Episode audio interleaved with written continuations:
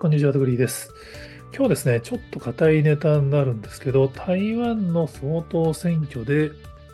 YouTube が実はめちゃめちゃ重要な役割を果たしていたっていう記事を読みましたんで、ちょっと軽くご紹介したいと思います。元ネタは、なんて言えばいいんだろうな。DNL メディア G。あ、台湾のメディア G なのかな。ザ・ニューレンズっていう媒体で、記事タイトルどこにした。えっ、と、まるで映画、来市当選をもたらした。民進党陣営動画の驚愕センスっていう記事で、まあかなり長い記事で、その動画が、まあ、映画のシーンのような動画が、実は、まあ、総統選これ、あの、民進党、与党が勝ったんですけど、実は民進党一時期若者票を野党に取られてやばかったのを取り返したのが実は YouTube だったんじゃないかっていう分析記事ですね。あ、本当かよと思って動画を見てみたんですけど、確かにね、超ドラマ仕立てなんですよね。なかなかね、あの、まあ、よくできてますって、ちょっとこう、目線で言うのあれなんですけど、すごいあの、メタファーに富んでて、高速道路を前総統が運転しながら、まあ、今回立候補した、まあ、新しい総統と喋っている感じなんですけど、その、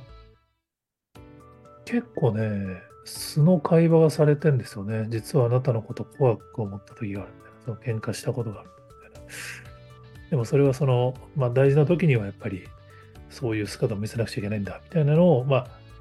結構ね、まあ、本当ドラマ、いわゆるルックっていうんですかね、ドラマの世界だと。カメラのクオリティとか映像のクオリティがめちゃめちゃ高いんですよね。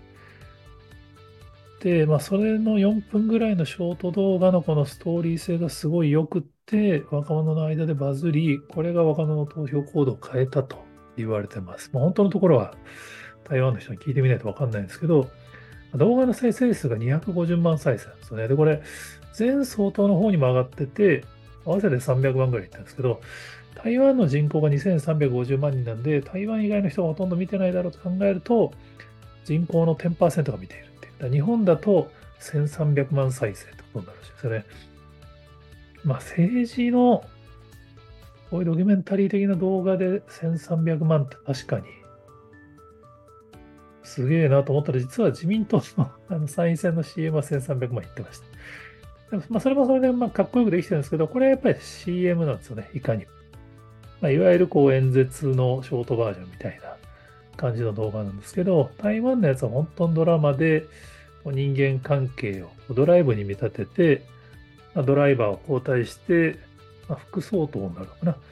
が横に座るみたいな感じの非常に面白いですね。運転変わって、また新しいドライバーに変わるみたいなメタファーになっていて、まあ、これが結構若者に対して好印象だったっていう。で、こんなんで投票行動変わるのかってつい思っちゃうんですけど、実際広告で動くかどうかわかんないんですけど、やっぱバズった動画だとあり得るなっていう。冷静に考えると日本でも、まあ、ガーシーさんが当選したってそういうことですよね。別にあの、おしゃれな動画で当選したわけじゃないですけど、まあ、YouTube でファンを増やした結果、当選してるんで、まあ、実はだからやっぱり、まあ、ネット選挙ではなかなかファン増やせないんじゃないかみたいなこと言われてましたけど、やっぱ動画は生の候補者を好きになってもらえる可能性があるんじゃないかって話ですね。で、やっぱ台湾すげえなと思ったのが、実はメイキングの動画も公開されててですね、これあの、多分いわゆるバーチャルプロダクションってやつだと思うんですよね。あの、LED スクリーンでその背景を作って背景の映像を流すやつなんですよ。僕、てっきり車で実際に走ってる映像なんだと思い込んでたんですけど、3人は車、まあこれね、運転して事故ったらあれですからね、から車運転はしてないですね、明らかに。車に乗って、裏、後ろバーチャルプロダクションの CG を流してるだけなんですけど、そう、全然ね、わかんない。クオリティが高いんですよね。もう、あの、これあの、どうする家康が NHK が初めてこのバーチャルプロダクションを取り入れて、まあ、乗馬のシーンとかがもうあ、ま、明らかに CG すぎて おかしいとかって話題になってましたけど、台湾の映像人でレベル高いっすね。屋外のその車降りた時のシーンとかも実はバーチャルプロダクションだったみたいで、これてっきり外で撮ったもんだとばっかり思ってたんですけど、やっぱちゃんとプロが撮るとこうなるんだな。まあ、こういうやっぱ映像技術をどう今後政治の動画も使っていくかっていうのは大事なのかなみたいなちょっと改めて感じましたね。これ当然政治だけじゃなくてエンタメも全部含めてですね、やっぱ YouTube の影響力、投票にも影響しちゃうっていう意味でちょっと興味深かったので、まあ、次の選挙できっとどっかの政党がこれを真似してやると思いますから、日本でもどれぐらいの